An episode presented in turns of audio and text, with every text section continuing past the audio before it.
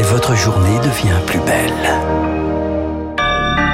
Merci d'écouter Radio Classique. Il est 9h et voici l'essentiel de l'actualité avec Augustin Lefebvre. Emmanuel Macron dans le Doubs aujourd'hui. Il rendra hommage à Toussaint, l'ouverture au château de Joux où fut emprisonné ce militant de la lutte contre l'esclavage. Déplacement 175 ans jour pour jour après le décret de Victor Schulcher qui abolit l'esclavage en France et comme depuis plusieurs jours, des opposants à la réforme des retraites sont déterminés à se faire entendre en marge de ce déplacement.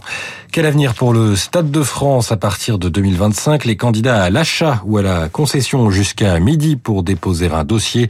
L'enceinte qui a vu le sacre des Bleus en 98 pourrait passer sous pavillon étranger. Les Qataris aimeraient y installer le PSG.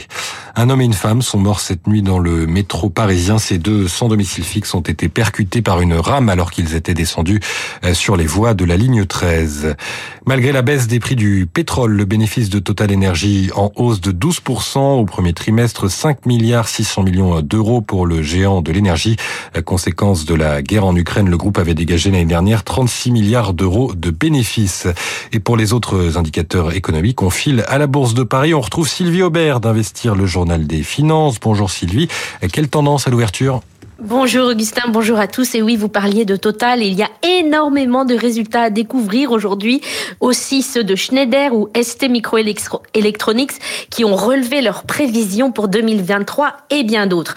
Cela dit, les investisseurs continuent quand même à lever le pied. Le CAC 40 qui avait perdu 0,9% hier ouvre dans le rouge ce matin. À Wall Street, les deux principaux indices ont encore cédé du terrain hier.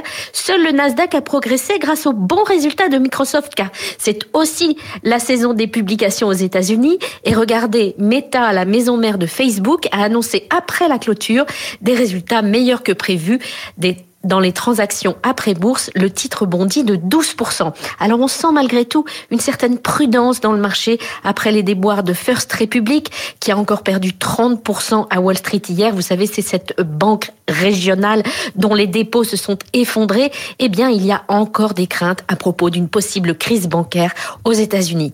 Sylvie Aubert, Investir pour Radio Classique. Merci Sylvie et merci Augustin pour ce point d'actualité, les 9h02 sur l'antenne de Radio Classique.